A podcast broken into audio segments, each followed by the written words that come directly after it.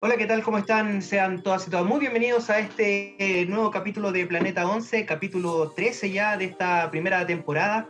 Eh, muchas gracias a todas y a todos quienes nos están eh, siguiendo, nos están escuchando a través de las plataformas del www.radio.cl, canal 131 de Zapping TV y también a través de nuestro Twitch, canal de Twitch Planeta 11 para que nos sigas también y compartas porque no solamente estamos haciendo transmisiones de radiales, sino que también estamos video reaccionando partidos, haciendo análisis, etcétera, etcétera, etcétera. ¿Qué tal Ana Vázquez? ¿Cómo estás? Bienvenida. Hola Diego, buenas noches y buenas noches a todos los que nos acompañan en un nuevo capítulo de Planeta 11, una semana emocionante, una semana en que empezaron los Juegos Olímpicos, tenemos mucho de lo que hablar, muchos deportes y sobre todo la presentación de nuestra selección en estos dos primeros partidos en Tokio 2020 no hemos visto demasiado.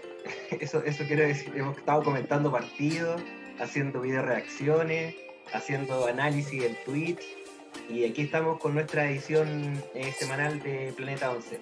Pues bien, pues bien, eh, vamos a hacer la invitación respectiva de nuestra invitada de hoy.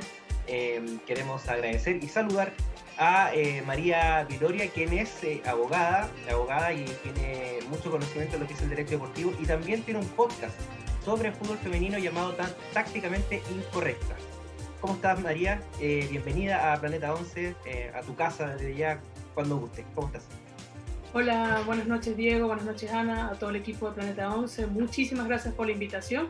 Y sí, mira, no sé si sea la que más conoce del derecho del deporte, creo que apenas estoy iniciando, pero espero poderles eh, dar un poco de conocimiento de lo que vayamos a hablar de la selección femenina chilena, de su participación y, como no, del fútbol local.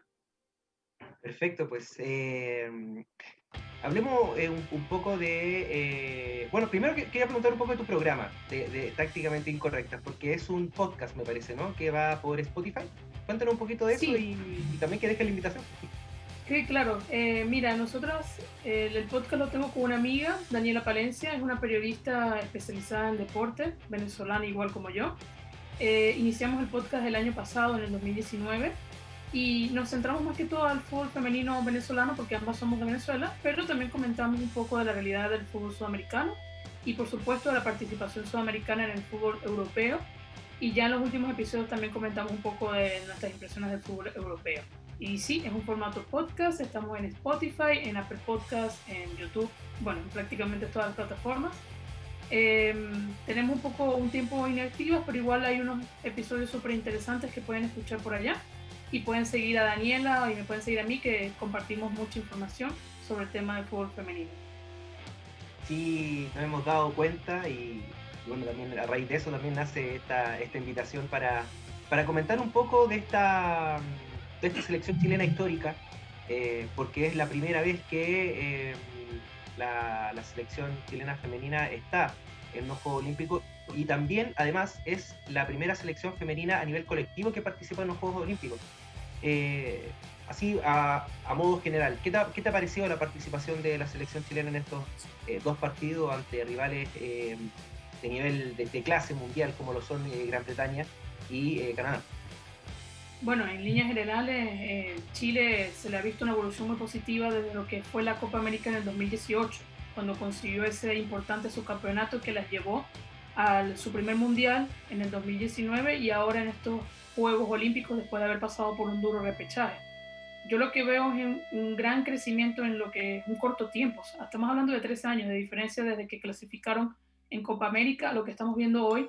Y yo veo un grupo muy bueno de jugadoras claro, la gente podrá decir, pero es que ¿de qué me sirve la evolución si no ganamos los partidos? Pero que claro, tampoco podemos ganar los partidos de un día para otro. Estamos viendo un grupo de verdad histórico. A mí, en lo personal, me emociona incluso que se haya conseguido anotar un gol eh, de la mano de Karen Araya en esta oportunidad. Y lo que creo en, en, particular, en mi humilde opinión, yo creo que Chile ha jugado muy bien, ha planteado bien los partidos. Lastimosamente, sí creo que hay que mejorar mucho la transición del partido en el segundo tiempo, sobre todo a la reacción, ya sea a una derrota, ya sea la reacción a, que estás ganando igual, cómo mantener em, el resultado o cómo aguantar. Me parece que ahí es donde Chile realmente flaquea, porque creo que plantean bien los partidos, pero ya en el segundo tiempo, cuando tienen que reaccionar o tienen que mantener, Me parece que se podrían tomar mejores decisiones. María, eh, por ese lado incluso van muchas críticas acá eh, en el país, sobre todo lo vimos en las redes sociales, incluso durante el partido eh, contra Canadá, el último partido que enfrentó la selección, que sí nos gustaba la formación, pero no nos gustaban ciertas jugadoras en esa formación, no porque no tuvieran calidad, no tuvieran técnica, no tuvieran talento, sino porque tú dices, las veo en su club en otra posición y las ponen aquí y después empieza el segundo tiempo y no tienes cambio en un partido en que te estás jugando la clasificación hasta el minuto 80. Entonces, ¿qué, ¿qué opinas tú de, de, de, ese rol del entrenador, que al final es ser el que está trayendo las decisiones desde fuera de la cancha?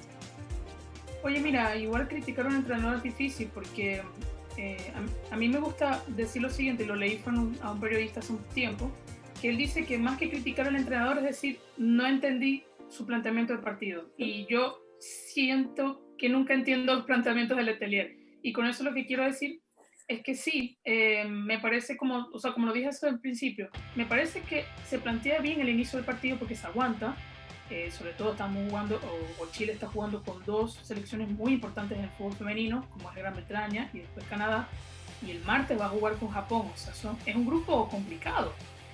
Pero sí pienso como tú, igual hay que tener en cuenta algo, aquí en los Juegos Olímpicos, a diferencia de lo que es la Copa del Mundo, no hay tantas jugadoras en la sustitución, en la banca, entonces vamos, tienes que apostar por, me parece que son cinco jugadoras nada más, 6, 7, no es mucho, y mm, ahí también te recortas mucho tus posibilidades de hacer un real cambio en el planteamiento de lo que está pasando en el partido.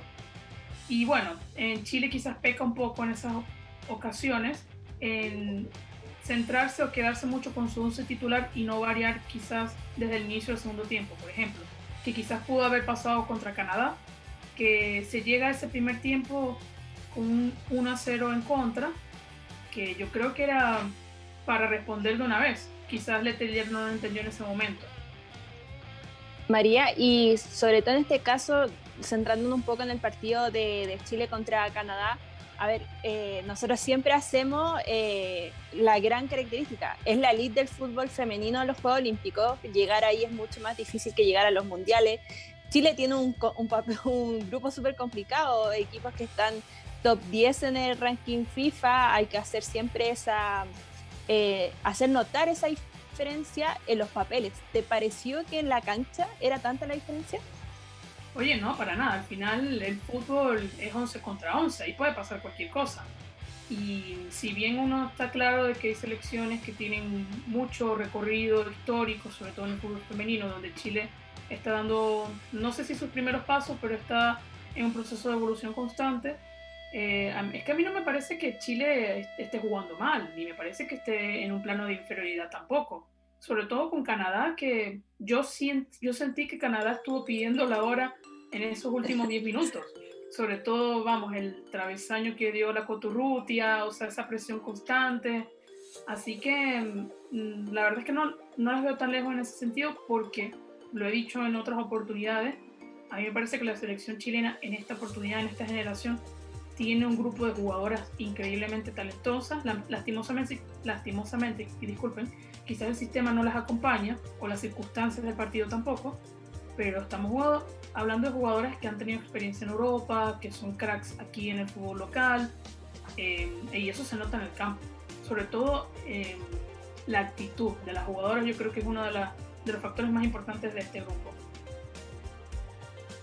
Sí, concuerdo contigo en el, en el tema de la, actitud, porque, o sea, en el partido contra Canadá vimos a, a, a, Daniela Pardo jugando con una pierna, casi una pierna y media, en los últimos 10-15 minutos del partido, y, y también uno eh, le genera esta, esta situación un poco de, de impotencia al, al, saber de que hay recambios, porque hay jugadoras de nivel también en el banco de suplentes, sin embargo, no, no se realizan.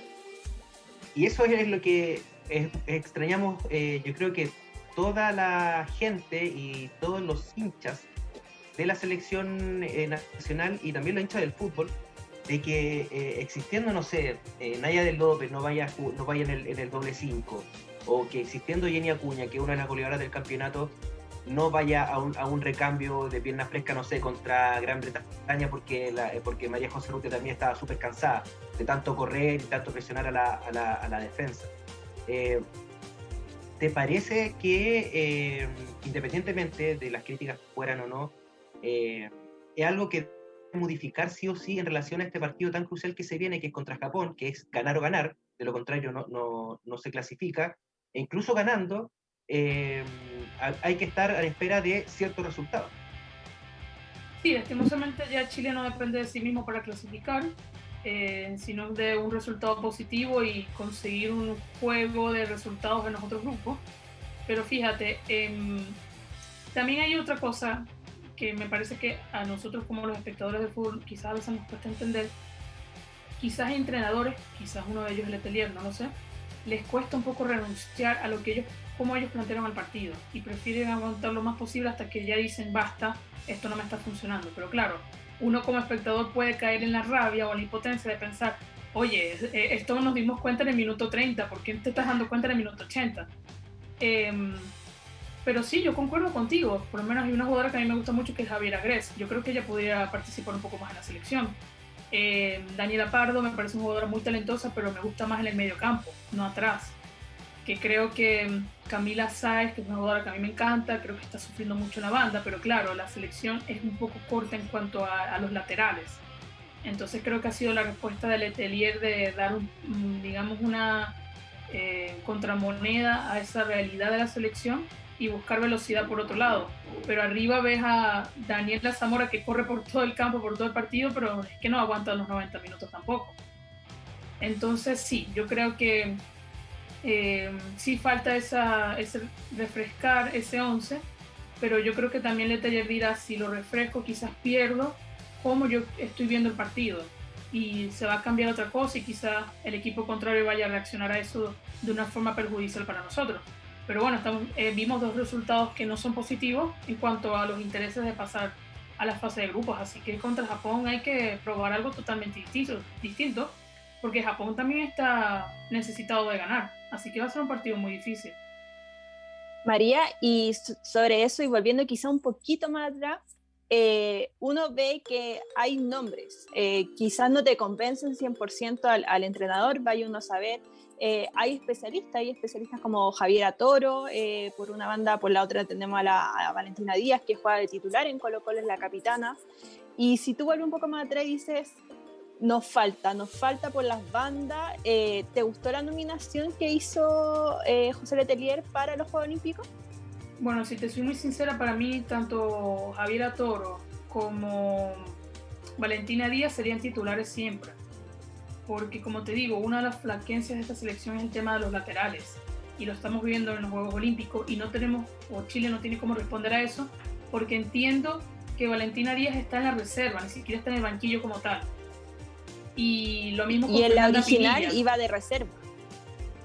Claro, y Fernanda Pinilla lo mismo, que no, es, no está de titular ahora para la selección, pero igual a mí me parece que es una jugadora, como te digo, faltándote laterales, yo creo que no podrías dejar a, todos tus laterales en el banco o en la reserva. Entonces sí, a mí me parece una, digamos, una decisión un poco extraña por parte del Letelier, por lo que veníamos viendo en torneos amistosos anteriores, pero yo creo que también fue una respuesta a eso, como que vamos a darle un, respaldo a la defensa con tres centrales y explotar más los carrileros. La cosa es que Chile no tiene carrileros naturales tampoco. Entonces, em, yo en, mi poco conocimiento de, dibujo, de dibujo táctico futbolístico, eh, a mí me parece que lo más compacto es un 4-3-3 o un 4-4-2 y claro, ahora Letelier está apostando por incluso un 3-5-2, pero no vemos eh, esos carrileros que empujan arriba. Claro. E incluso uno de mis mayores conflictos también es que a veces siento que el mediocampo con el ataque están súper desconectados, porque claro, las jugadoras talentosas para conectar el ataque están en tareas defensivas. Entonces también es complicado. Por eso es que a mí que me falta una jugadora rápida como Valentina Díaz, como la Javi Toro, como Javier Agués, como la Dani Zamora, que no estén como protagonistas en ese juego rápido, me, me hace dudar. Mira, eh, estamos en, en, Twitch y ya nada se le dice, Letelier siempre hace cambios tardíos y no usa todos los cambios. Eso se vio en el Mundial. Ahora solo usó dos cambios en el minuto 83 y en el minuto 93. Estamos hablando de un torneo que se juegan tres partidos en tan solo siete días. Y no usar los cinco cambios es literalmente matar a la jugadora.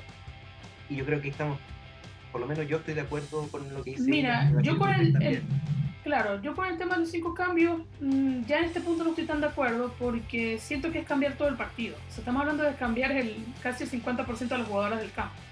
Pero sí creo que teniendo la posibilidad de, de cambiar a tres jugadoras, hay que agotarlo siempre porque las jugadoras se cansan. Y en este caso en particular, de que tienes un resultado en contra, pues usar todas las variantes posibles que tengas para eh, ofrecer un ataque mejor. Así que sí, estoy de acuerdo. O sea, cuando los entrenadores no agotan los cambios en situaciones en las que están en desventajas es, un poco extraño. María, y haciendo, eh, tuvimos estos dos primeros partidos de Chile, ahora se viene con Japón un partido de definición. Eh, Chile está obligado a ganar, no le sirve otro resultado. Y a pesar de que hablamos otros resultados en los, en los otros grupos, eh, bueno, es fútbol, sabemos que puede pasar cualquier cosa, pero en el papel uno dice, se da. Eh, es poco probable que sea el triunfo de Zambia, que, pase algo con, con, Australia o, con, o con, Nueva, con Nueva Zelanda.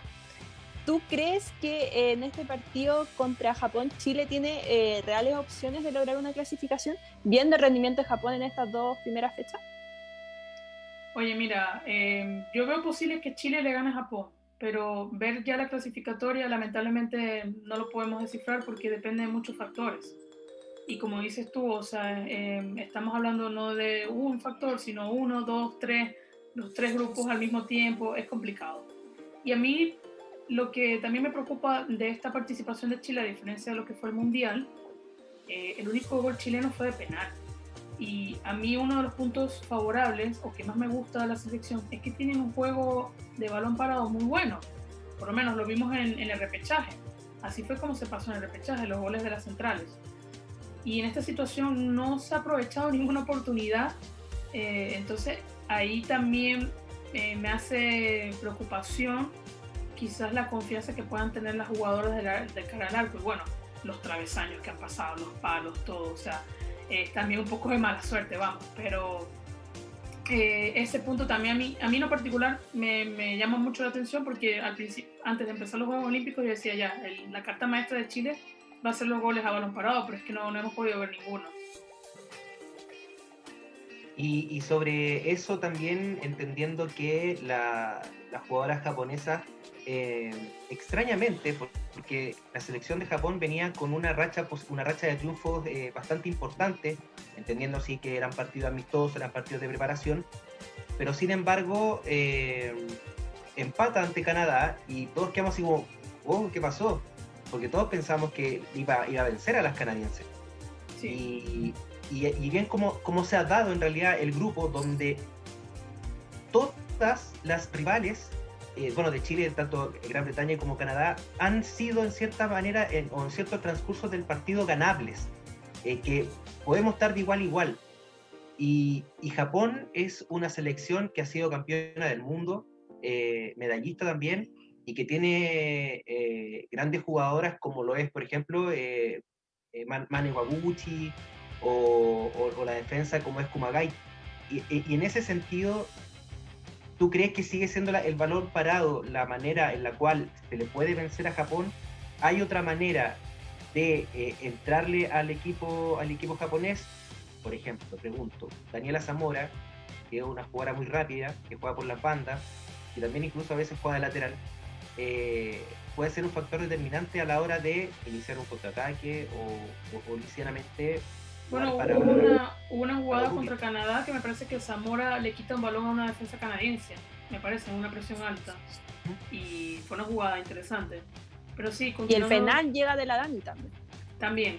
Continuando tu idea, y disculpa que te interrumpa, eh, obviamente creo que Chile tiene material para hacer un gol eh, de jugada rápida, de contraataque o incluso conectando pases pero en la situación en como Letelier está practicando los partidos ahora en estos Juegos Olímpicos, yo lo veo un poco complicado porque siento que el bloque está muy atrás y cuando avanzan al ataque, como lo comenté, mm, mm, siento que el mediocampo y el ataque no se conecta tan bien como lo necesitarían o con tanta efectividad como lo necesita Chile para generar daño al, contrario, porque Chile no maneja el balón el, 90, el 100% de los 90 minutos Entonces siento que no se está aprovechando quizás esa posición que se tiene con transiciones un poco más rápidas porque tiene jugadoras para eso.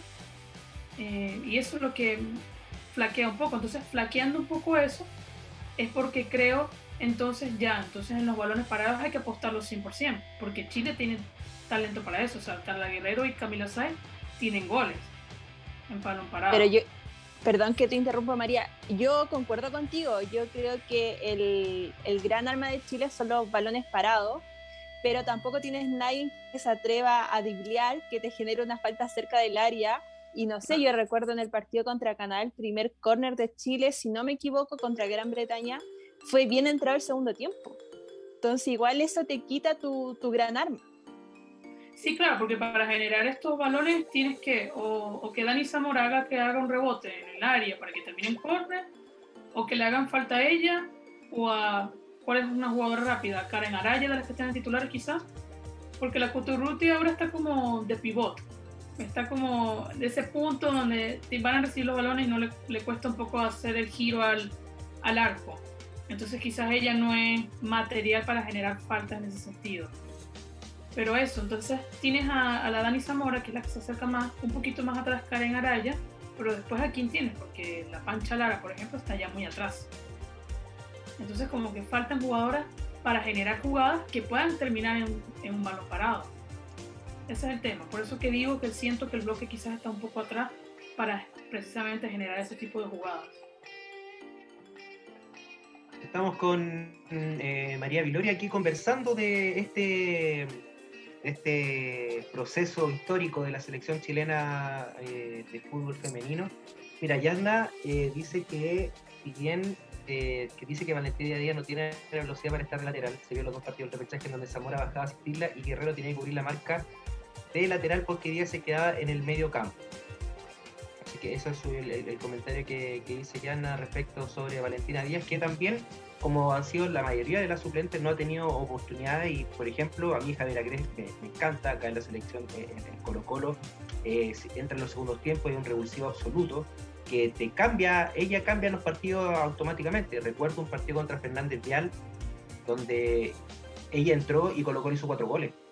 Entonces, y aparte que se conecta muy bien con eh, María José Urrutia, que es su compañera también en, en Colo Colo, eh, puede ser un, un arma eh, interesante para, para, el partido contra Japón, en un, tal vez en un segundo tiempo si el partido está eh, en un 0 a 0 y hay que de una u otra manera ganarlo. Sí, claro, pero como lo que hablábamos, el tema de, de, que el planteamiento, los cambios de planteamiento conforme al resultado se hagan en un tiempo hábil, es decir, que, que sea útil para el partido. Por hacer los cambios en el 80 es que una jugadora en el 80 no puede hacer mucho. Y es complicado igual. Entonces, mira, yo la verdad no espero cambios profundos en el 11 contra Japón. Yo creo que el Etelero va a sacar lo que hemos visto en estos últimos dos partidos. Pero ojalá que, primero, ojalá que el planteamiento inicial funcione y Chile consiga anotar en el primer tiempo. Eso sería el escenario ideal. Y en el escenario menos ideal, que marque un gol Japón, que en el segundo tiempo haya una reacción más oportuna.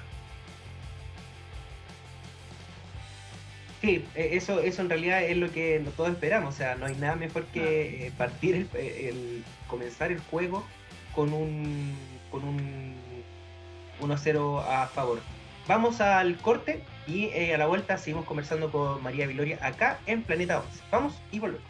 Vamos al aire acá en Planeta 11. Recuerda que nos pueden escuchar a través del www.radiohoy.cl, canal 131 de Zapping TV y también a través de nuestra cuenta de Twitch, www.twitch.tv slash planeta 11.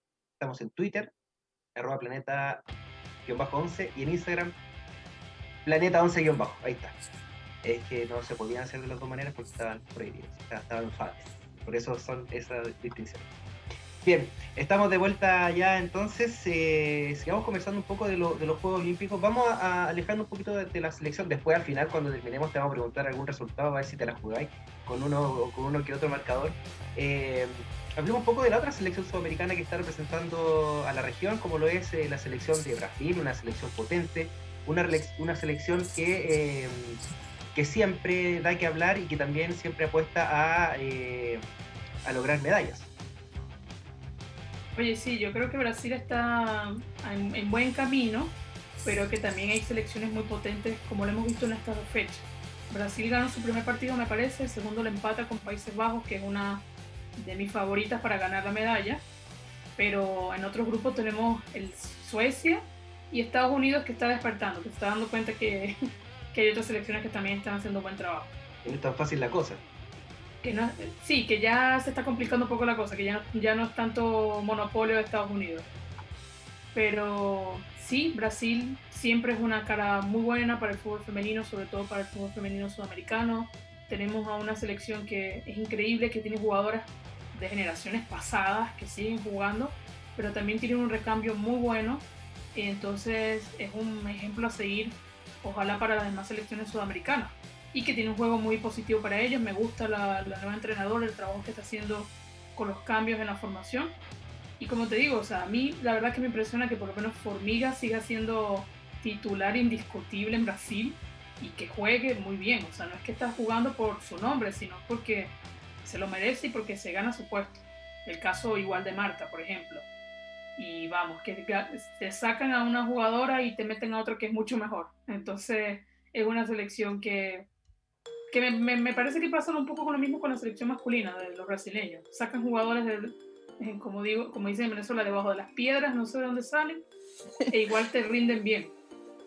Sí, importante en este punto que estamos hablando de Brasil, mencionarlo, repetirlo y recalcarlo las veces que sea necesario de que Formiga está jugando sus séptimos Juegos eh, Olímpicos. ha estado en todas las ediciones de fútbol femenino en los Juegos Olímpicos. Y además Marta también se convierte en una leyenda porque anota en cinco Juegos Olímpicos distintos, eh, dos leyendas del fútbol femenino que están presentes en esta edición y que siguen siendo grandes baluartes del equipo. Y tú los mencionabas, María, también están jugadoras jóvenes que llaman la atención, como se, se me acaba de ir el nombre, pero la jugadora del Barcelona que ni siquiera fue eh, titular en Barcelona. Queiroz. Gio, sí, y llega a la selección y eso también demuestra que llega, hay una nueva entrenadora que sabe que hay ciertas leyendas que ya están jugando. Yo creo que estos son los últimos juegos, no, no creo que lleguen a, a los próximos, quizás sí llegan al Mundial, y, pero sabe que tiene que renovar y ya está haciendo esa pega. Eh, qué, qué, envidiable y qué, qué, ganas de que se repitan otras selecciones. Claro, pero es que en Brasil se puede dar ese placer o ese gusto porque estamos hablando de un trabajo de muchos años, una estructura, una formación, estamos hablando de que la selección de Brasil tiene la absoluta, tiene las categorías inferiores en formación igual, compitiendo igual, que eso lamentablemente quizás en Chile aún no lo veamos, no digo que no lo vayamos a ver pronto, pero cuando se empieza a trabajar en las selecciones inferiores, se va a ver a largo plazo lo que está Brasil consiguiendo hoy, que no es un trabajo de un día para otro, que a la gente quizás a veces se lo olvida. Eh, la generación dorada que estamos viendo de Chile en esta oportunidad, ojalá la veamos por mucho tiempo más, pero también hay que pensar en trabajar de quién va a ser el relevo de esas jugadoras, porque no van a jugar hasta los 50 años ojalá, pero no, no va a ser el caso. Así que hay que trabajar en, reforzar lo que es las categorías inferiores que lamentablemente muchas veces son olvidadas, más en el fútbol femenino. Y, claro, o sea, igual hay que hacer este, hay que con, asterisco de que la, el fútbol brasileño femenino nos lleva por lo menos unos 30, 40 años de ventaja, o sea, ellas han jugado siempre. Y por ende tienen todos estos éxitos deportivos que son eh, campeonatos de Copa América, eh, bueno, fue, fueron subcampeonas en eh, China, en el Mundial, y también ha, llegado a hacer medallas de plata. No, no, logrado medallas de oro, pero sí han estado bastante cerca. No sé si realmente se dé en, en estos juegos. Yo también comparto mucho contigo el hecho de que Países Bajos es una selección bastante potente, lo demostró en la última Eurocopa. Eh, eh, bueno, son finalistas del mundo y, tienen, incluso las veo mucho más potenciadas que eh, la mismísima Estados Unidos para, para mm, afrontar este, no estoy de acuerdo contigo. Ahí no estoy de acuerdo contigo. O sea, yo, a mí me gusta mucho Países Bajos, le tengo mucho cariño, sobre todo por Lick Martens, pero vi el partido contra Brasil y el primero que tuvieron, que no recuerdo contra quién fue, eh, bueno, partido bueno, ya se terminó 10 a 3, me parece, 3 a 3, una locura. Pero le hicieron 3 goles. Le hicieron 3 goles. Por, eso estaba enojada, de hecho estaba enojada eh, Miriam, que había que mejorar mucho la zona defensiva. Pero es que claro, y tú ves los goles con Brasil, por ejemplo, vemos muchos errores claves de una jugadora veterana como es Van de Graaf. Vemos a la portera de Holanda, que no es la misma del Mundial, que es más bien, yo creo que a ella la, la iluminó un santo en el Mundial y por eso fue la mejor del Mundial, pero desde ahí ha ido como en picada en su carrera. Le fue malísimo en el Atlético de Madrid y está como recuperando sensaciones, pero es que yo te digo, no es una portera de seguridad como lo, lo llevó a hacer quizás en el Mundial, y ahí Holanda o Países Bajos, mejor dicho, eh, tienen problemas complicados, sobre todo con, con, selecciones como Estados Unidos, que tiene tantas atacantes de, de, cualquier lado, y lo mismo pasa con Suecia, que también está demostrando que puede ser una selección goleadora y que tiene recambios interesantes. Entonces, lamentablemente, si bien a mí me encantaría que Países Bajos ganara el oro, y creo que tiene nombres para eso, no las veo tan equilibradas como podría ser una selección campeona. Y en ese equilibrio, porque por lo que yo he podido ver, porque bueno, tú sabes que acá en Chile la NFP programa bastante mal, deja mucho que desear en el femenino Caja Los Andes y parece que está siendo escuela internacional porque también vemos una muy mala programación en los partidos de, de fútbol allá en Tokio, en lo que uno puede ver y puede apreciar después. Eh, ¿qué, ¿Qué selección crees tú que está equilibrada? ¿Qué selección en estos bueno dos partidos iguales es rápido para hablar eh, pues sí, pero igual un poquito claro. pero igual es un torneo corto. ¿qué, qué selección te, tú dices como por aquí por aquí puede ir el oro oye como te digo Suecia me, me está gustando mucho me está impresionando eh, vamos que, que, están haciendo un trabajo muy bueno desde hace unos par de, de torneos pero el partido que presentan contra Estados Unidos que sí Suecia ha sido una piedra en el zapato para Estados Unidos en diferentes torneos la bestia negra Sí, es como la bestia negra, exacto. Pero igual ganarle de esta manera a Estados Unidos tampoco es muy fácil. Y como te digo, me parece que es una selección que está mostrando un juego muy compacto, muy seguro y que en los cambios no se desordena y más bien propone cosas todavía más interesantes. Entonces yo veo a Suecia pisando fuerte para ser campeona. Y ojalá que la final sea alguna final inédita, por ejemplo, que no veamos a Estados Unidos sino que veamos a Brasil, que veamos a, Países Bajos, a Gran Bretaña. Me parece una selección buena, pero yo la veo muy dudosa. sí, a mí me pasa eso. Me, pasa, lo mismo un poquito con Países Bajos. Sí, porque tiene jugadores muy talentosos. Por ejemplo, Bronze, me parece una crack. Tiene a Ellen White. Pero ya en el medio campo, ya quizás las centrales, me dan un poco de dudas. Eh, que las vi incluso contra Chile entonces me la, me la pongo a pensar en un escenario contra Suecia, contra Estados Unidos, o incluso contra Países Bajos o Brasil, y las veo que estarían un poco complicadas. Así que quizás no, por eso no las pongo en mis favoritas. Entonces, para la suma, Suecia, medalla de oro. Sí, yo creo que Suecia va a ser medalla de oro. ¿Y plata? es que te digo, me encantaría que Países Bajos ganara, pero o sea, siento que no, no, va a llegar, así que yo creo que la final puede ser Suecia y Brasil. Me gustaría una final Suecia-Brasil, yo creo que sería una final muy, muy buena para ver. Sería buena, buena esa, esa... Bueno, vimos Países Bajos-Brasil, que a mí me pareció una, vamos, un partido de eliminatoria. Un partidazo. Un partidazo. Sí. Entonces, que alguna de ellas dos esté en la final, me parece una victoria. No sería, no sería extraño. No sería extraño, exacto. Y, hablando un poco de estos equilibrios, tal vez que se están, que puede haber entre una y otra selección, eh, llevémoslo al plano regional, eh, porque se están compitiendo, están compitiendo ligas eh, acá en, Sudamérica. bueno, acá en Chile está este parón por el tema de, de los Juegos Olímpicos. Y, quisiera saber desde tu perspectiva, analizar un poco las ligas sudamericanas. Y existe obviamente una más que otra en nivel eh, profesional, en nivel futbolístico, en nivel organizacional también, eh, y también televisivo, porque eso le da visibilidad al, espectador y que pueda conocer un poco de esta, de esta rama del fútbol. Oye, mira, lamentablemente el fútbol femenino sudamericano recibió muchos golpes por el tema de la pandemia. Porque si tú me hacías esta pregunta tras la pandemia, era muy positiva responderla porque se veía una evolución muy buena en todos los países, incluso en Venezuela, que estamos hablando de un país que tiene como dos años que no juega fútbol femenino, pero bueno, ya eso es un extremo. Pero en el caso de Chile en particular, Chile primero lo golpea el estallido social, que ahí el fútbol femenino cae en un segundo plano y luego la pandemia lo vuelve a golpear, que incluso al día de hoy ni siquiera sabemos cuándo va a volver la primera vez, que es la segunda división del fútbol femenino, que muy bien lo hablaba, es importante eh, las categorías inferiores en el fútbol femenino, pero también una segunda división. Eh, y eso obligó incluso a, bueno, no sé si obligó, pero la NFP eh, toma esta decisión de crear nuevamente esta división por grupos, que a mí me parece un paso atrás a lo que se venía viendo en la liguilla. Me parecía que podía incluso, la liga me parece, el sistema de liga me parece que puede equiparar un poco más a los equipos. Porque lamentablemente en estos grupos vemos partidos que terminan 9 a 0, 6 a 1, resultados muy abultados, hasta que se enfrentan los cuatro primeros de siempre. ¿Te hubiese gustado que fuera una sola tabla? ¿Eso? Sí, sí, sí, yo creo que ese es el mejor sistema. Esto de dividirlo por grupos no, no me parece favorable. Que lo ha implementado, por ejemplo, en, sus primeros años de profesionalización, lo, lo, implementaba España y no era atractivo. No era atractivo como un producto.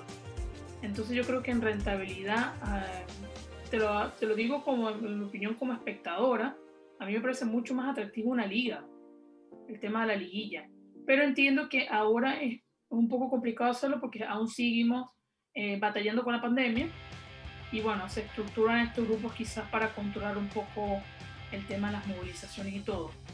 Pero eh, eso por un lado. Y segundo, bueno, el tema de transmisión, ¿qué les puedo decir? O sea, le venden los derechos de transmisión a un canal que me parece que fue DirecTV el que lo ganó, y viene DirecTV y dice, no, voy a transmitir un partido por fecha. Entonces los otros partidos los tengo que ver en Facebook, en fútbol, en fútbol femenino chileno.cl, así súper eh, pirateado, por decirlo de una manera, algunos, otros que sí son oficiales de los clubes, pero vamos, no es una transmisión limpia, es a veces un poco complicado seguirla, que no culpo a los clubes, aplaudo a los clubes que buscan que la gente pueda ver el fútbol y se ven números muy positivos, pero es lamentable que ni la misma ANFP haga ese... vamos, es, que estamos hablando de un producto de fútbol femenino que ha venido en constante crecimiento, sobre todo por la selección. O sea, para mí me parece un sinsentido que la selección esté siendo tan exitosa y el fútbol local sea a veces un desastre. Pero es un patrón es un patrón, ¿sabes? Que, eh, es que es un patrón de Sudamérica. Sí, porque, nos encantan las victorias de la selección, pero poco apostamos por el fútbol local. Sí, y sobre todo acá en Chile, mira, la selección eh, masculina gana dos Copa América seguidas y es cosa de ver el nivel de la Liga Nacional en estos momentos. O sea, ningún equipo chileno alcanza los octavos de final de Copa Libertadores. Y lo mismo, y a ver, los equipos chilenos tuvieron una, un, buen papel en la Copa Libertadores que se jugó en Argentina a principio de año. La U eh, en semis, eh, Santiago Morning en cuarto, en, su, debut. Sí, y Santiago Morning nuevamente en cuartos de final, cae, cae pero con un tremendo equipo brasileño. Entonces, eh, vemos algunas, algunas diferencias con el fútbol masculino, pero en cosas tan básicas se cae la NFP eh, un fútbol femenino que necesita visibilización también para que lleguen los recursos, pero ponen todos los partidos a la misma hora, o si no en simultáneo, y se juegan de los 10 partidos 8 el mismo día. Sí, sí, o sea, yo te digo algo, yo este, el torneo que empezó hace un par de semanas, yo no lo estoy viendo porque es una locura que un partido, o sea, yo quisiera ver al menos de los, no, no sé cuántos partidos son por fecha, serán 8, 10. Vamos a poner que son 10, son 8, ya son ocho y seis se interrumpen entre sí. O sea, ¿qué atractivo tiene para mí eso? Digo, no, o sea, que no sé cuál ver, porque me encantaría verlos todos, o por lo menos ver la gran mayoría. Pero es que ni eso. Y, y claro, lo decías tú, me parece un principio. Está pasando en Tokio igual. Estamos viendo partidos en que, por ejemplo, empieza el de Chile y a la media hora empieza otro partido que también es muy bueno, que a mí me encantaría verlo igual. Pero es algo que también pasa en Europa, pasa en la UEFA Champions League, pasa en las ligas, o sea, es una cosa de locos, la verdad. Pero sí sería positivo que la NFP hiciera un poquito de esfuerzo y dividiéramos un poco mejor los días, precisamente para que la gente tenga la oportunidad de ver los partidos, porque yo sé que hay gente que no solo quiere ver el partido de su club, quiere ver el partido, todos los partidos de la liga. Claro, esa es la, idea de, las y los hinchas, en realidad, de, querer ver eh, la mayor cantidad y consumir la mayor cantidad de fútbol femenino para poder después comentarlo y poder hacer análisis más eh, exhaustivo respecto a eh, uno que otro, que otro rival. Y, sobre esto, y también lo hago hacer una relación porque este año se juega la Copa Libertadores acá en Chile. y hay equipos clasificados, sin embargo, bueno, todavía faltan un poco. entendiendo que tú eres venezolana, no sé si en, Venezuela se está jugando la liga femenina, si hay algún equipo en realidad que, que pueda ser favorita para quedarse con ese cupo, o sea, ser campeona, básicamente, porque solamente viene uno. Mira, eh, para la Copa Libertadores, que fue a principios de año, que fue la edición 2020, Venezuela no tenía eh, quién lo iba a representar, porque no había jugado fútbol femenino en todo un año. Entonces la federación se inventó una liga, eh, vamos, improvisada, invitacional, o sea, participaron los equipos que querían participar. El que no quería participar, bueno, en su casa, está bien. Entonces participaron como no más de seis equipos. No más de seis equipos en un país, es mucho, es muy poco equipo. En fin, participaron como seis, no más de seis, es que no lo recuerdo, creo que fueron como cuatro o cinco, o sea, fue una locura. Gana este equipo y obviamente con tan poco rodaje llega a una Copa Libertadores y no tienen una buena participación, lamentablemente. Entonces ahora va a pasar más de lo mismo porque estamos en julio, vamos a comenzar agosto y aún no empieza la Liga Femenina en Venezuela. Entonces, cuando en octubre sea la Copa Libertadores, ya veremos que en septiembre se van a inventar otra vez un torneo y ahí vamos a buscar a, quién va a representar a Venezuela. Lamentablemente, que es lo que está pasando ya. La federación acaba de cambiar de directiva. Prometieron la creación de una nueva liga para el fútbol femenino, primera y segunda división, pero la verdad es que no sé detalles de cuándo empezaría. No creo que empiece justo tiempo como para llevar a un candidato a la Copa Libertadores, así que creo que como te digo van, van a organizar un torneo como el que vimos a principios de año, muy corto, simplemente para determinar a una campeona que vaya a representar a Venezuela en la Copa Libertadores. Así que lamentablemente no, no, vemos no veremos a una opción de competir en este año. Ojalá que ya para el año que viene se pueda regular el, fútbol femenino venezolano. Y, sobre eso, eh, pasa esto mismo también, que el fútbol local está muy eh, dejado. Sin embargo, la, selección venezolana de fútbol cuenta con tremendas jugadoras que están en el extranjero, incluso acá en Chile. O sea, nosotros eh, nos sorprendemos semana a semana con lo que hace Bárbara Sánchez, por ejemplo. Sí, de la U. Sí, una, una de, de las grandes jugadoras. Eh, y también venezolanas que han, estado acá en el, fútbol en el fútbol nacional y, también jugadoras que están en, lo más alto, como lo es, eh, bueno, Deina Castellano, eh, Oriana Altuve. Cuéntanos un poco de la situación de la selección y em, lo, que se puede venir también pensando en que el otro año hay Copa América y nuevamente son para ir al Mundial y para ir a em, París 2024. Sí, mira, el tema de la selección es que nos encontramos con una selección de una generación igual muy buena, eh, que tuvo la oportunidad de explorar o tener experiencias en otros países. Eh, en, la, delegación, o mejor dicho, en la selección venezolana, hay jugadoras de muchísima experiencia que tienen mucho tiempo jugando en Brasil, en Colombia. Eh, estas jugadoras jóvenes como Deina que se fueron a Estados Unidos a estudiar e igualmente continuaron jugando y tenemos a estas jugadoras que hacen este salto a Europa, como el caso de Brenal Altuve, como tú bien lo mencionaste, o los casos aquí en Chile. Aquí en Chile ya son varias. Está Bárbara Sánchez, de la U. Hola, Colo Colo está Anabel, Anabel Guzmán. Está Yusmeria Escaño, que es la capitana. Eh, ellos ficharon a otra venezolana, Isaura Viso, muy, o sea, una crack de, nuestro fútbol venezolano. Y también el caso de Paola Villamizar, el rifle. Entonces, sí, yo creo que Venezuela tiene muy buenas opciones.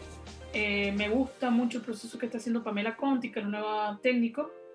A mí, mi mayor preocupación es que le falta rodaje en el sentido de que hacer las pruebas que necesita hacer una directora técnica para entender qué jugadoras tiene y cómo puede plantear los partidos, que lamentablemente por problemas con la federación, eh, no se suelen aprovechar las fechas FIFA como se debería. Entonces, tengo ese Eso te iba a preguntar, porque, no he visto llegan las fechas. la fecha. Es que llegan las fechas FIFA y nosotros no jugamos, no las aprovechamos, no tenemos ni siquiera un amistoso, nada. Em, lo máximo que se ha hecho, eh, no esta fecha FIFA, sino la anterior, la que fue como en marzo, me parece, marzo-abril, esa Venezuela sí la aprovechó que tuvo un mini torneo en País Vasco, con Argentina, por ejemplo. Empatado a cero. Correcto.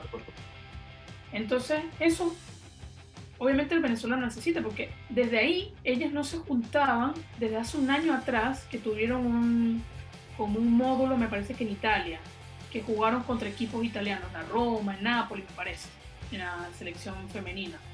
Pero entonces pasan estas fechas FIFA y no se aprovechan por, bueno, como te digo, problemas que se tienen con la federación, falta de recursos, qué sé yo, o falta de incluso de interés y llegan estos eventos importantes como la Copa América, que bien lo digo Diego, o sea, en la Copa América se define todo, todas las competencias en los próximos 3-4 años.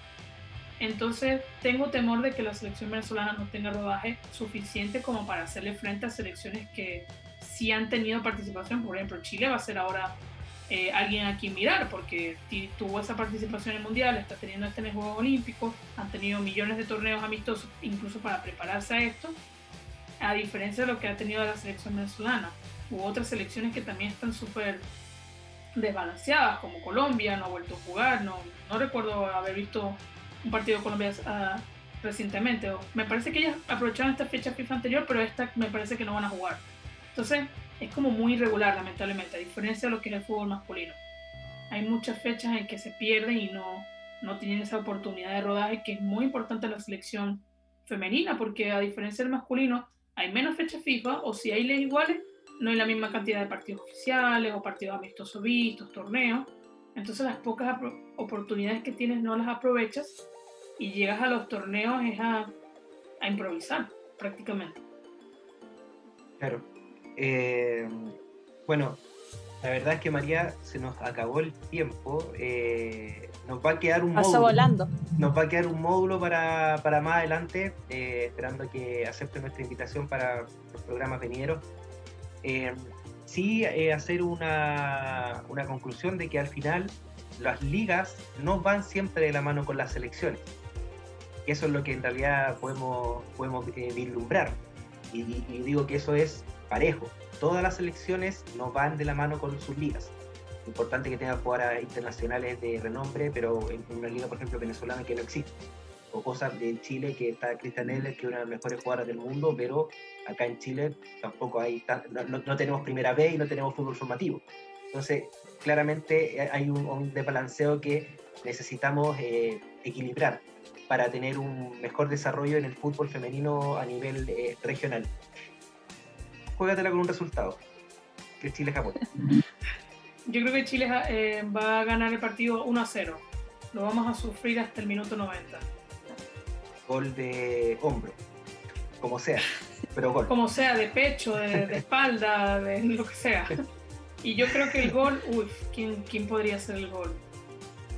De penal no me enojo. Es gol no, yo creo, no, yo creo que de penal no va a ser. Eh, hasta un autogol vale. ¿Puedo, decir mi opinión? un, gol de rebote. Puede ser. Yo quiero un gol de la Pancha Lara para que se reivindique de, ese final de mundial. Sí. Sí, sí. Pues, ahí está. Sí, ahí el fútbol fue un poco cruel con ella. Pero mira, hoy está jugando, ahora vuelve a España, la primera división va a jugar en el Villarreal, así que a veces el, destino también puede ser eh, mucho mejor. Y esperamos que a nivel selección también les queda todavía un futuro por delante. María, te queremos agradecer eh, por estar junto con nosotros en este, en este programa. Eh, y nada, pues te dejamos la invitación abierta y también para que te damos estos minutitos para que hagas promoción de, del podcast y, de tus redes.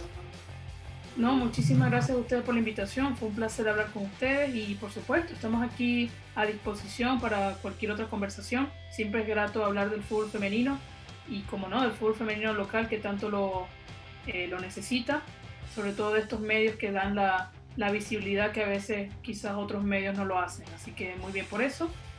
Y claro, me pueden seguir en mis redes, me, me consiguen en Twitter como María-Viloria Ahí suelo comentar cosas de fútbol femenino, fútbol en general, del derecho del deporte. Así que por ahí estaremos a la orden compartiendo información interesante. Espectacular, pues entonces ahí la gente está anotando, eh, siguiendo ya a, María en las redes sociales. Y nosotros vamos a una pausa comercial y a la vuelta eh, viene el tenis con Benjamín Río Seco y también todo lo que ha pasado con el Team Chile en estos Juegos Olímpicos. Vamos y volvemos. Planeta 11, eh, tercer bloque, y es el bloque de deporte mm, blanco, de uno de los deportes más hermosos del mundo, eh, con un hermoso también, Con Benjamín eh, Río Seco para hablar de, del, tenis. ¿Cómo estás, Benja? Hola Diego, muy buenas noches Ana, saludo a todos los que nos están escuchando, viendo a través de las distintas plataformas, eh, Radio Hoy, Twitch y otras. listo para comentar una nueva semana del tenis con, con mucho dato y si ya la semana pasada hablábamos de promesas del tenis, ahora sí que sí que se van a ir de espalda con tanto dato. así, así vemos. Oye, Oye eh, entonces, dale. Sí, eh, partamos entonces porque eh, hemos comentado durante esta semana lo, bueno que ha sido para Bárbara Gatica, nuestra amiga personal de trabajo. Sí, sí, le agradecemos el apoyo que nos dan en redes sociales, Bárbara. Bueno, Bárbara participó en, el W60 de Olomouc de República Checa. Eh, tuvo una gran participación esta semana tanto en singles como en dobles.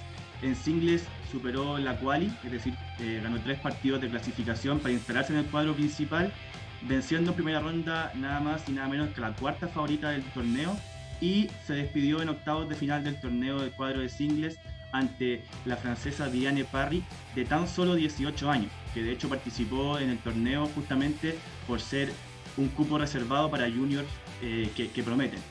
Eh, Bárbara con, esta actuación consigue su mejor ranking histórico hasta el momento, que es el 396 en el ranking live hasta el momento. Eh, pero comentábamos que perdió con Diane Parry de tan solo 18 años que ya es bastante joven, ¿cierto? De mi edad. Pero, claro, ahora sí que lo sorprendo. Diane Parry perdió en cuartos de final con la jugadora Sara Bechlek de República Checa, quien jugó el torneo con una invitación eh, de tan solo 15 años. ¿Qué les parece? 15 años, pero es una guagua. Eso es del 2006. 2006, 2006. Y más aún, Sara Bechlek ganó el torneo. Ganó el torneo ya está dentro de los 500 del, del, mundo con tan solo 15 años. Atento a nuestras redes sociales que esta semana estaremos sacando una, una nota sobre esta eh, joven tenista y su promisoria a ella, a ella le invitaron a este torneo, eh, estabas comentando, y el cupo es por futura promesa. Y con 15 años gana este torneo. Así, ese es el titular. Exacto. Ella, ella, bueno, el torneo al jugarse en República Checa recibió esta invitación, era su quinto torneo profesional con tan solo 15 años y lo ganó con quinto torneo profesional con 15 años y solamente perdió un set. Por ejemplo, hoy día en la final ganó 6-0, 6-0 a la argentina Paula Ormaechea.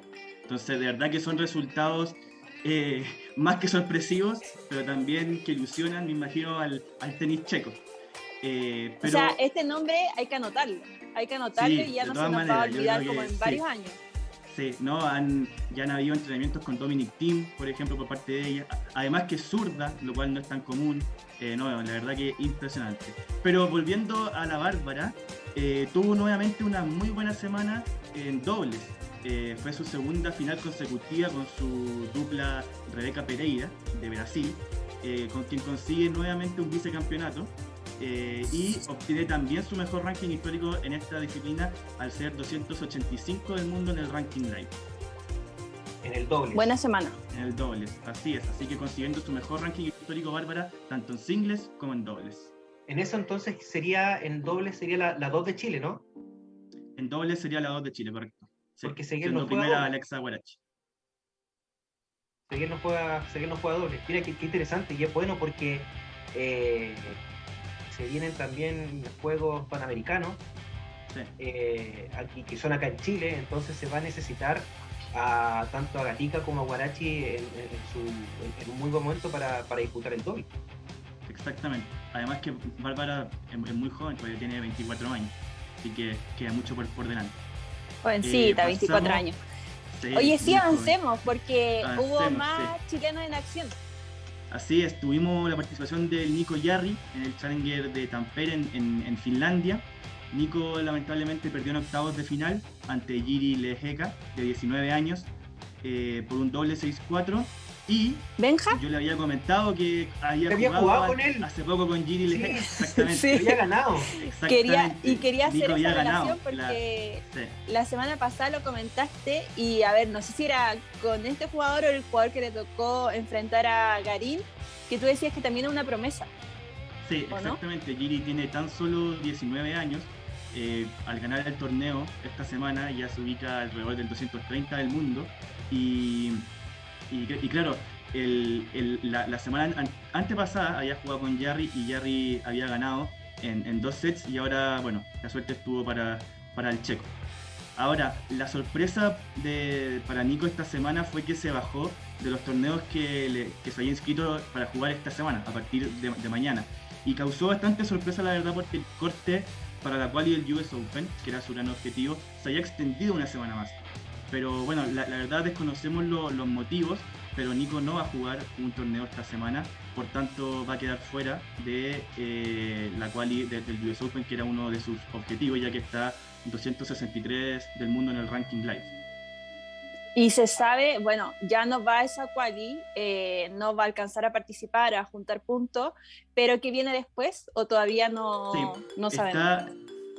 tendría que decidirse entre continuar una gira por Europa o volver a, Sudamérica, que eh, está en veremos porque hay unos Challenger en Ecuador eh, que finalmente se tuvieron que suspender por la pandemia, entonces hay que ver si es que se vuelven a hacer o no. Y eh, está bastante avanzado que en septiembre podría haber dos Challenger en el Club Palestino, acá en Santiago. entonces eso también le vendría muy bien a, bueno, a Nico y a los turistas chilenos en, general. Ojalá sea un público. Sí, sería muy bonito. para apoyarlo. Sí. Eh, bueno, eh, siguiendo avancemos. Con, sí, con nuestros tenistas, Un nombre controvertido eh, bien ahora. Sí, sí, la verdad eh, causó re, revuelo en la semana y quizás aquí nos, nos detenemos un poco más. Cristian Garín. Cristian Garín disputó el ATP 250 de Gastad en Suiza.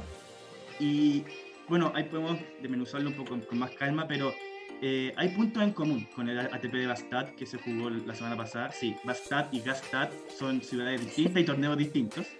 Eh, bueno, en esta ocasión perdió cuartos de final ante Hugo Gastón en tres sets. Eh, que hoy día jugó la final, Hugo Gastón, de 20 años, si las promesas no, nos persiguen. Y tuvo cuatro match points, Cristian. Que, que, no pudo aprovechar. Y acá está el gran tema y le, doy la, la, palabra a usted en, en, este titular eh, de que fracasó la apuesta de Cristian eh, por no ir a los Juegos Olímpicos con el tal de avanzar en el ranking. Claro, que la verdad yo estoy muy en contra de su decisión, muy en contra, eh, lo vamos a seguir hablando más adelante porque vamos a hablar del tenis y los Juegos Olímpicos, hay una nueva baja en singles, entonces tú vas diciendo, eran las opciones de Garín de tener una medalla, lo mencionó también en una entrevista, Tomás Barrios dijo que quizás no había sido la forma tampoco de comunicarlo. Y hizo esta gran apuesta de sumar puntos, de ir a dos competencias y queda afuera y queda afuera con un nivel que tú te dices, ¿de verdad estás en el top 25 de, del ATP? Mm, no, no sé si, si Diego quiere aportar algo eh, después, pero mi, mi, punto es que el esquema que yo veo en estos dos campeonatos y que, genera curiosidad es que las primeras rondas de Cristian, que, comenzaban en octavos de final, fueron muy buenas. En, Suecia eh, le ganó muy bien a Pedro Martínez y en Suiza le ganó muy bien a Mark Polman. Eh, de hecho, le ganó 6-3, 6-0, o sea, teniendo solamente 3 games. De verdad que muy bien, un gran nivel. Y después en cuartos de final, resulta que en, Suecia pierde con Federico Coria y acá en, Suiza pierde con Hugo Gastón. Ahora, un nuevo punto en común. Ambos jugadores, Federico Coria y Hugo Gastón, llegaron a la final de los respectivos torneos. Entonces también Cristian perdió con el, finalista. Pero uno esperaría que Cristian, como dice, la, la en un nivel de top 20 eh, sobre todo con el propósito que tenía de justamente sumar puntos ATP en esta gira, más encima en, en Arcilla, que es su superficie favorita, eh, pudiese haber hecho al, menos final. Eh, pero bueno, vemos por otro lado, la otra cara de la moneda que Casper Ruth, que anda en, un ranking similar a Christian, ganó los, dos torneos, Bastad y Gastad. Y eso es lo que hubiésemos querido para nuestro tenis. Sí, eh, tengo un, sentimiento como de rechazo con Garín. Me, pasa que si no fuera por el ranking protegido, Garín debería estar por lo menos 50. Eh, porque claro, va a, los, torneos 250 con la idea de sumar puntos, de por qué no llevarse un torneo, etcétera, etcétera, y, no le resulta, por ende no logra nada y, se quedó ahí, como si no hubiese jugado, cuando se da esta, esta oportunidad de poder representar a Chile, algo que ocurre una vez cada cuatro años, y si contamos la vida eh, profesional de un deportista tenístico, contando hasta los 35 años. Karim tiene 25, o sea, son 10 años más, le pueden quedar hasta 3 Juegos Olímpicos por jugar. Mm. Pero démosle que París 24 va a ser como el último Juego Olímpico a un, a un nivel ya eh, más alto. Y el del 28. Entonces al final eh, es una oportunidad que no se da toda la vida. O sea, imagínate que hubiese dicho, no sé, imagino, pienso en cada vez que cuando, pasó eso pensé en el Nico Mazú.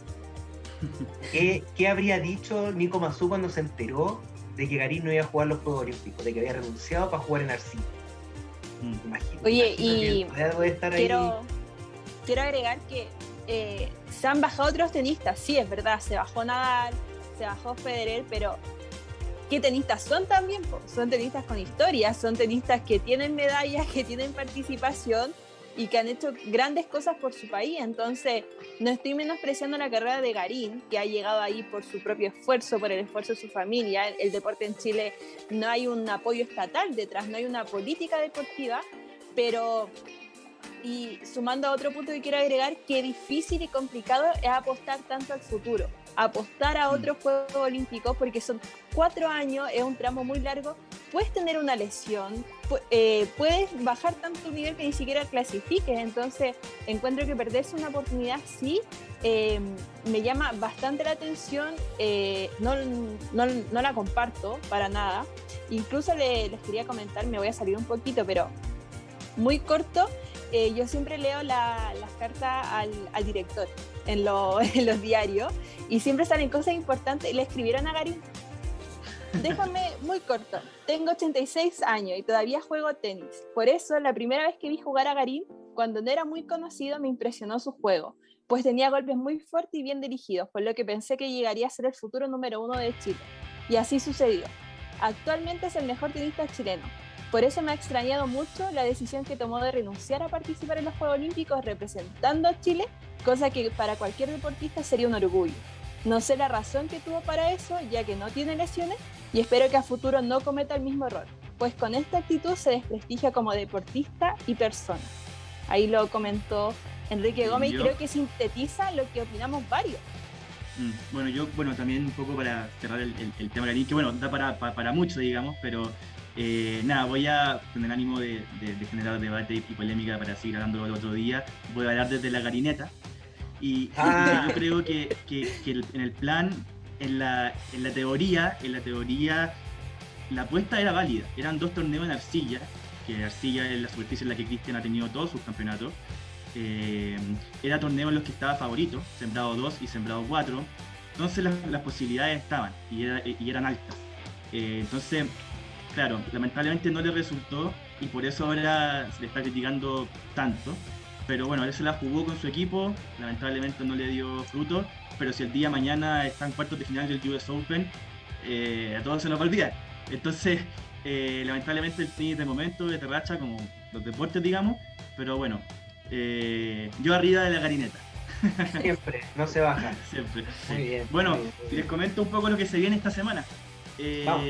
Alejandro Tavilo vuelve a las canchas. Alejandro Tavilo va a ser el sembrado número 6 del Challenger de Lexington en Estados Unidos y va a debutar contra Stefan Dostanich, que no tiene ranking. Por tanto, si no tiene ranking y estamos hablando de promesas, ¿qué edad tiene? Sí, 18 años, 18, tiene 19 años, exactamente. Va a debutar mañana a las 18.30 horas. Tenemos la misma hora con allá con Lexington, así que no antes de las 18.30 va a estar debutando Alejandro. Bárbara Gatica está jugando la quali del W60 en, en Polonia. La verdad, la pronunciación de, esa ciudad de Polonia es, muy difícil, la cual voy a omitir. Eh, jugó hoy día, sí, jugó, gracias Diego, jugó hoy día, ganó y juega la segunda ronda de la quali mañana, no antes de las 7 de la mañana, contra Katerina Mandelikova de, por supuesto, una vez más, 18 años. Eh, pasamos a la Dani Seguel, que vuelve a las canchas de Daniela Seguel en busca de un triunfo que no consigue desde mayo. Ojalá pueda hacerlo en el W60 de Versmont, Alemania.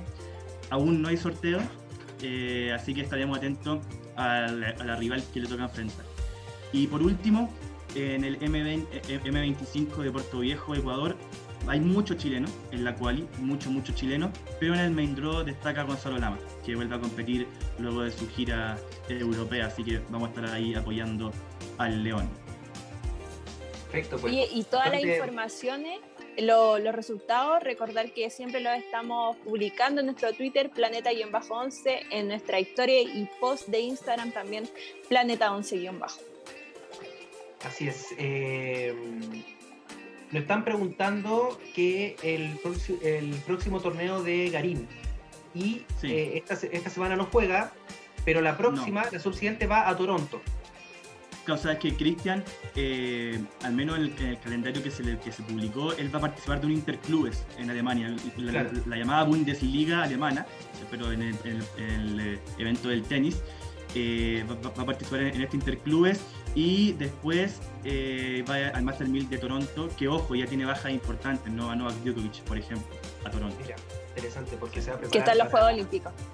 Para, el Open que viene a la semana siguiente. Eso es eh, en, lo que respecta al tenis nacional. Y pasemos rapidito, porque nos quedan nueve minutos de programa. Vamos a lo que pasa en eh, Tokio con el Team Chile y bien, hablamos de la roja femenina en un momento, pero ahora hablemos también de que está Benjamín, hablemos del tenis. En Tokio, Bueno, eh, ¿cómo no comenzar con Marcelo Tomás Barrios Vera, perdón, Barrios Vera, oriundo de, de, Chillán, ¿no es cierto? Eh, que perdió en primera ronda contra Jeremy Chardy, francés 6-1-7-6, en lo que fue su debut olímpico. Un primer set en el que se vio bastante superado. Tomás afirmó que le costó un set eh, adaptarse a las circunstancias, una cancha muy rápida, un muy buen sacador como es Chardy, una, una cantidad de aces eh, cercano a los 15 aces. Y un segundo set en el que Tomás tuvo su chance, tuvo un breakpoint que jugó muy bien Chardy. Y, bueno, se le escapó en el tiebreak final, iban 4-4, hizo una doble falta y de ahí no, no Estuvo luchando ahí, la lucha al final. Sí, el segundo set estuvo muy bueno. Y bueno, entre paréntesis, es un agrado escuchar, bueno, ver el partido, pero a la vez escuchar los comentarios del Nico Mazú. Eh, se pasó la, la, claridad de, concepto, no, de verdad. Eh, el canal que transmitía lo, hizo muy bien llevando al, al, Nico como comentarista. ¿Benja? Sí. Si me dejas hacer un, paréntesis, eh, bueno, el Nico es un héroe olímpico en nuestra nación todos los tenistas, fue lo que logró Nico con esos dos oros en Atenas, buscan hacer lo mismo. No lo han logrado, no lo logró Nadal en su momento, como ya han pasado ya varias Olimpiadas, varios Juegos Olímpicos, como para que nosotros eh, cada vez dimensionemos más su logro. Y mucho se decía que Nicolás Massú era más un, tipo aguerrido, un tipo de, de pasión que así ganaba los partidos, pero da la sensación de lo contrario cuando uno lo escucha comentar, porque técnica tiene la verdad que se, nota un estudio de cada jugador increíble. Yo creo que por eso, eh, bueno, Tiem en este minuto está eh, con algunos problemas físicos, pero por eso lo llevó tan alto. Eh, un, estudio muy, muy táctico, muy, buenos conceptos dentro del punto, los puntos importantes. de verdad que se nota lo gran entrenador que, que ha sido y también, también hay que de repente, sobre todo con Fernando González y Marcelo Río, se, se le un poco en menos a Nico. Y Nico eh, era el mejor devolvedor de, su época, cercano al 2003. Salió electo el, mejor devolvedor. También dueño de una derecha invertida brutal. Y lo que tú dices, esa garra tan eh, reconocida, ¿cierto?, por parte del, vampiro. Pero siguiendo con, el tenis, en Tokio unos, unos datos. Eh, bueno, se bajaron tenistas a última hora. Yo les dije el domingo pasado que ojo, ojo que Alejandro estaba con la maleta lista ¿Cuándo para se partir a cerraba? Tokio. ¿El martes? Claro, pero lamentablemente ya se decidió por temas de PCR y viaje que si se veía más bajas había que rellenar con doblistas. Y fue el caso porque se bajó Martin Fuxovic, jugador húngaro, y Andy Murray, que lo comentamos en nuestras redes sociales, se bajó Andy Murray para solamente competir el dobles, eh, va con todo por, por, la medalla, bajó junto a su compañero Joe Salisbury a los sembrados los entonces franceses. hay nuevo campeón olímpico, porque Murray eh, fue el eh, Murray era bicampeón olímpico. Sí. Exactamente, exactamente, así es. Y bueno, con estas bajas hubiese entrado Alejandro si se daban antes. Eh, también algunas cosas interesantes que pasaron, como la anécdota de Novak Djokovic con Hugo de Lien, quien está- afirmó vivir un sueño eh, en, Tokio, por tanto intercambió camiseta, hay fotos dando vueltas en las redes sociales. También el partido de Marin Cilic con, con, Jo- con Meneses de, de- Brasil, que en el tercer set Marin Cilic estuvo 5-0, triple set point, perdón, triple, triple match point a favor, y el partido terminó 7-6. Marin Cilic lo, lo ganó finalmente, pero tuvo que esperar 11 match points para poder llevarse el partido. También dos sorpresas o dos batacazos. El local Kei Nishikori le ganó a Andriy Rublev, eh, estos androides rusos que uno piensa que no van a perder nunca. Y eh, perdió la número uno del mundo en, en tenis femenino. Perdió la australiana Ashley Barty con la española Sara Sorribes. Eso son lo- la- las grandes novedades del tenis olímpico. Le, le pone fichita a. Oye, Benja, para. Perdona, yo sé que tenemos que. ¿Se No, se escucha? caso de la. Sí, yo sé que la No estamos cortados ya. le, le, le pone fichita a Naomi Osaka. Sí, siempre. Más encima de, de- de- de local, la vimos todo ahí con la, con la antorcha olímpica. Eh, bueno, se bajaron ahora a Ashley Barty, es la gran favorita, sin duda. Para mí, por lo menos. Y bueno, por ranking también. Ana, No, era exactamente la misma pregunta de sobre Naomi, aquí una de sus fans. ah, muy bien, muy bien. Oye, hablemos un poco de- del, del Team Chile porque Paulina Vega en el tenis de mesa eh, quedó eliminada en la segunda ronda de, esta, de estos Juegos Olímpicos, pero también hace, hace historia porque eh, gana una ronda, algo que nunca ha ocurrido en, el tenis de mesa olímpico y, y también eh, son sus Juegos Olímpicos después de eh, Atenas 2004, entonces también interesante de cara a lo que viene para los para los, los- los panamericanos, como también lo hecho por eh, Katina Prostakis, que tiene 19 años y estuvo a punto a punto de, de superar una ronda. No sé si vieron el, el, el combate de, de Katina, que fue muy temprano, Yo por lo vi. a las 8 de la noche. Sí, Estuvo cerca. per- perdió el, sí, al final se estuvo acercando, perdió casi como 15-12, si no mal 15-12. no recuerdo. Sí. Sí. Y, y bueno, después eh, participaron los primos Grimal contra una dupla brasilera. Sabemos lo- la potencia que son eh, los brasileros en, en voleibol playa, pero también estuvieron ahí. Fueron en, en tres sets y recordar que esto no es una ronda mata-mata, como se llama, sino que está dentro de una fase de grupo. No sé qué les pareció el Sí, le quedan, le- quedan dos partidos a, los- a los primos Grimal, eh, un muy buen rendimiento, la verdad. Eh, se hablaba mucho en las redes sociales de este hilo rojo que conecta Chile y Brasil en todos los deportes, como pareciera que están hechos para embarrarnos la vida en el, en el ámbito deportivo. Eh, pero muy buen rendimiento de, lo- de los primos Grimal ilusiona para que clasifiquen también a la siguiente ronda. Sí, Así es. Una, lástima el, el tercer set de los primos Grimal. Iban arriba 10 10-8 y lamentablemente se lo, se lo dieron vuelta. Y, y bueno, destacar que el, el, el más bajo, digamos, de la, de la dupla, la verdad no, no recuerdo el nombre de los brasileros, pero el, el más bajo, apodado el Mago, fue campeón olímpico. Eh, Claro. no, con, no, no con Evandro, que ese sí recuerdo, que medía 2 metros 11. sí, eh, fue, fue con otro, pe- pero sí fue campeón olímpico. Claro, de hecho esas duplas son quintas del mundo. La de el que tú me dices, el- y el pequeño Juan, el, el, el nuevo. Tiene como dos diez. Eh, Diego Moya eh, compitió hoy en el triatlón y finalizó en el lugar 30, siendo el cuarto mejor, eh, cuarto mejor eh, participante americano y también siendo el mejor, la mejor posición de Chile en triatlón masculina. Ojo con Bárbara Rivero, que ella es la mejor a nivel tanto de mujeres como de varones. Y eh, Francisca Troveto también tiene participación, pero creo que es eh, más tarde.